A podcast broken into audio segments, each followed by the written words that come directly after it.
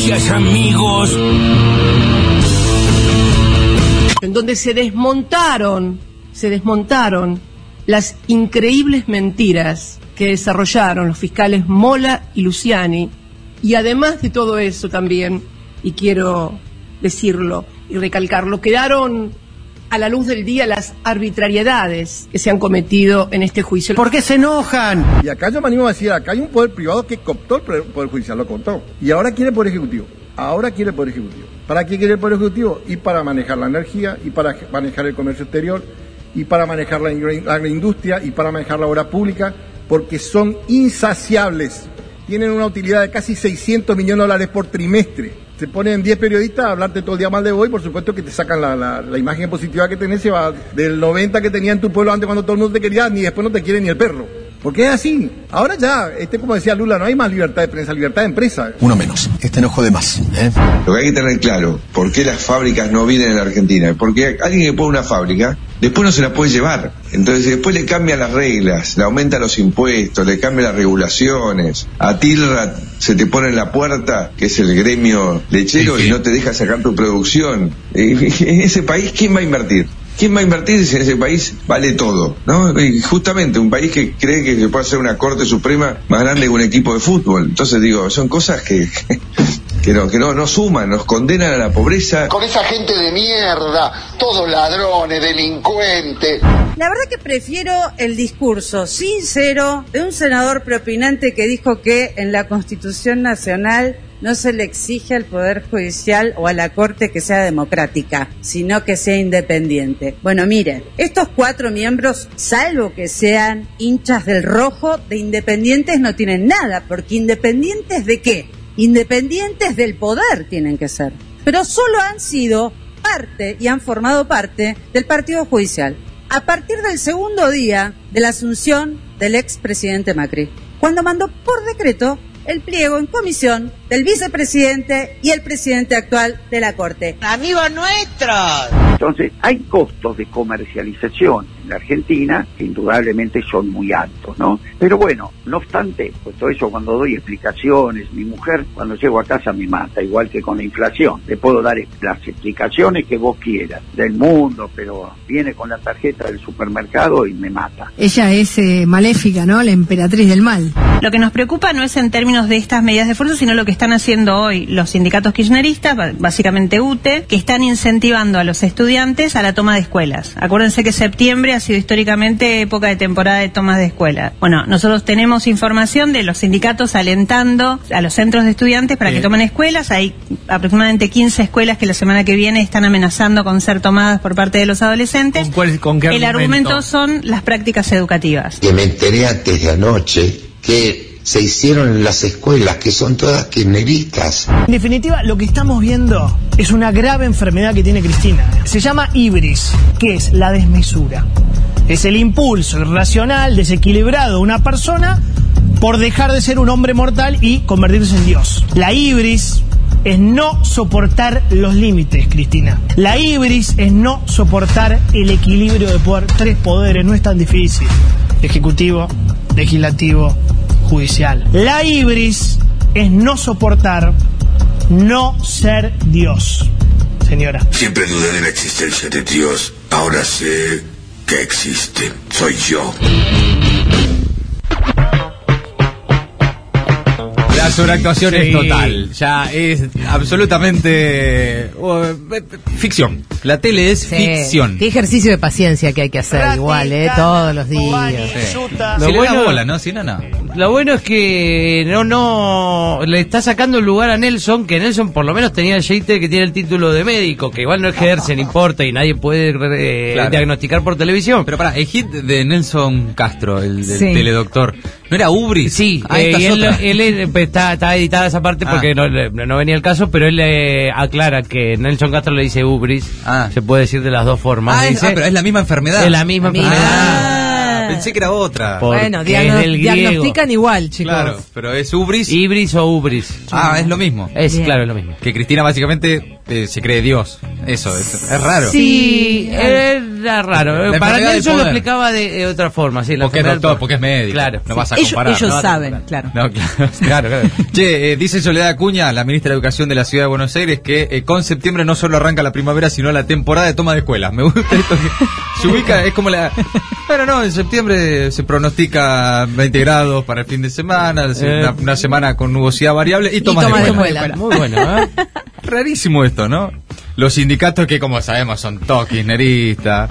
Los estudiantes, último. y los estudiantes que son todos eh, tan pelotudos, ¿no? Sí. Esto también Soledad Acuña de alguna manera es lo que dice, ¿no? Los, los estudiantes, los jóvenes son todos tan idiotas que los vienen los sindicatos kirchneristas y le dicen, tomen las escuelas, chicos. Claro. Y entonces los niños, las niñas, los adolescentes van y dicen, wow, es verdad, es una buena Hay- idea. hay que tomar, claro, Tomemos la las escuelas escuela. porque somos Sí. imbéciles.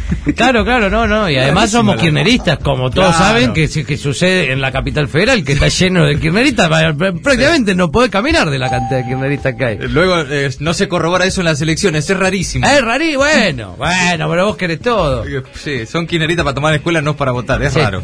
Bueno, Juliana Di Tulio, que tiene ese perfil cuando habla, que es como medio como que está en un café, así como diciendo, Una "Escuchá cosa. una casita. ¿Sabes lo que pasa con vos? A no ser que sean del rojo.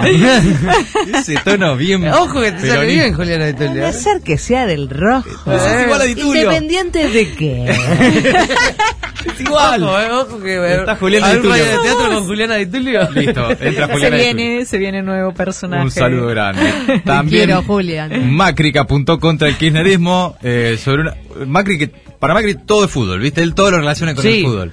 Pero Eh, no tiene eh, no correlation, Macri, no tiene, eh, no, una corte no deja de ser mejor o peor por tener cantidad de miembros mayor o menor que un equipo de fútbol. No es comparable una corte suprema con un equipo de fútbol. Rarísimo, pero él, él- él necesita comparar todo con Pero a el él le fútbol. Como explicaron con la pelotita Claro. todo, chicos. Lo explica todo con la pelotita, pero mal. Sí, además. Sí, bueno, pero a él le No explicaron así y bueno, y es lo que entendió. Aparte, aparte que hay un montón de países que tienen más de 11 miembros de la corte para el caso, digamos. Sí, no, pero bueno, eh, él quiere, ¿qué sería? Un equipo, un equipo de básquet sería para él. Para él, cinco. Me- menos, pero con un expulsado, porque eh, con cuatro está bien. Qué bárbaro. Bueno, todo eso entre las voces destacadas del día. Ahora las noticias en maldita suerte. Defensa, piqui, piqui, picante. Juicio por la causa vialidad, Cristina Kirchner se defendió a sí misma y dijo que se desmontaron las increíbles mentiras de los fiscales. Criticó las intervenciones artísticas, elocuentes del fiscal Luciani y cuestionó la inclusión de las escuchas realizadas al exsecretario de Obra Pública, José López. Hizo hincapié en que no se encontró ningún llamado entre ella y el entonces funcionario, pero que al mismo tiempo el fiscal decidió omitir las que sí aparecen, cientos de llamadas entre López y el empresario Nicolás Niki Caputo, el hermano de la vida de Macri. Cristina remarcó que si se sigue la lógica de la acusación de la Fiscalía, todos los actos de los 12 años de gobiernos kirchneristas serían nulos al tratarse de una asociación ilícita. En el final también Cristina recordó que le gatillaron una pistola a 15 centímetros de su cabeza y consideró que las cuatro personas detenidas no son las autoras intelectuales de ese hecho. Que no se corte. El Senado aprobó el proyecto para ampliar la Corte Suprema a 15 miembros. El proyecto tuvo 36 votos positivos y 33 negativos. Las posturas del oficialismo giraron en torno al federalismo y a la perspectiva de género. El máximo tribunal tiene por el momento solo cuatro integrantes varones. El proyecto fue solicitado originalmente por un grupo de gobernadores del peronismo y ampliaba a 25 el número de miembros de la Corte, pero en las últimas horas surgió la posibilidad de que el oficialismo acepte reducir el número a 15 a pedido de algunos legisladores aliados del Frente de Todos que se negaban a acompañar la ampliación propuesta en primer término. En diputados el trámite será bastante más complejo, hay que decirlo. Desde Juntos por el Cambio solo bajaron al recinto cuando hubo quórum y votaron en contra y denuncian que el proyecto busca garantizar la impunidad de la vicepresidenta. Del 5G al no G. Telecomunicaciones autorizan un aumento en telefonía, internet y cable. Las subas se aplicarán en dos momentos, un 19,8% que comenzará a correr a partir del próximo primero de octubre, mucha suerte con eso, más otro 9,8% a partir del primero de diciembre. En total será un incremento de casi 30%, tanto para los planes de telefonía móvil como para el servicio de TV por cable y el de internet. Si no salimos en bolas.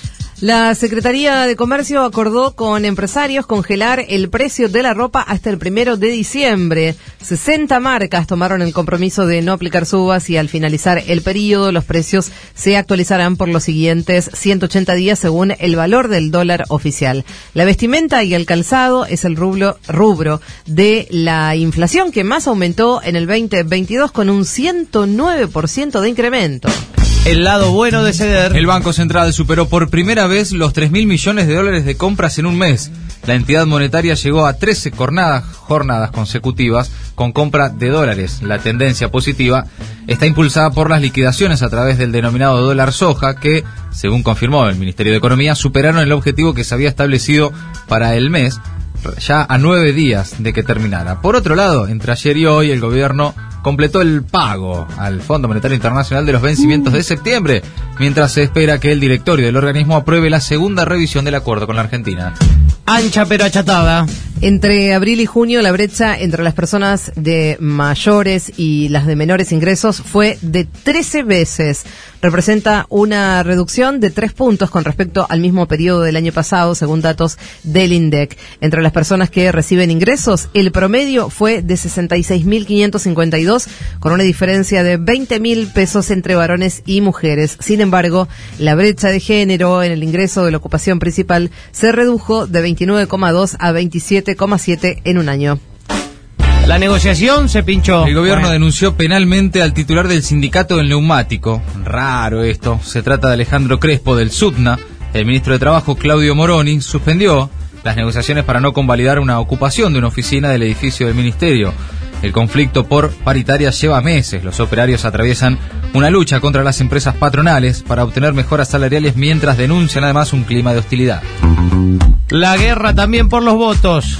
Este viernes comienza el referéndum de anexión a Rusia, puesto en marcha por las autoridades de las autoproclamadas repúblicas de Donetsk y Lugansk, así como las autoridades prorrusas de Gerson y Zaporilla en Ucrania. Las consultas se desarrollan sin observadores y con el rechazo internacional en territorios que son escenario de combates y ataques continuos. Todo esto en un escenario que recuerda a lo ocurrido con Crimea en 2014. Maldita suerte. Una mirada absurda de una realidad crítica. O una mirada crítica de una realidad cada vez más absurda.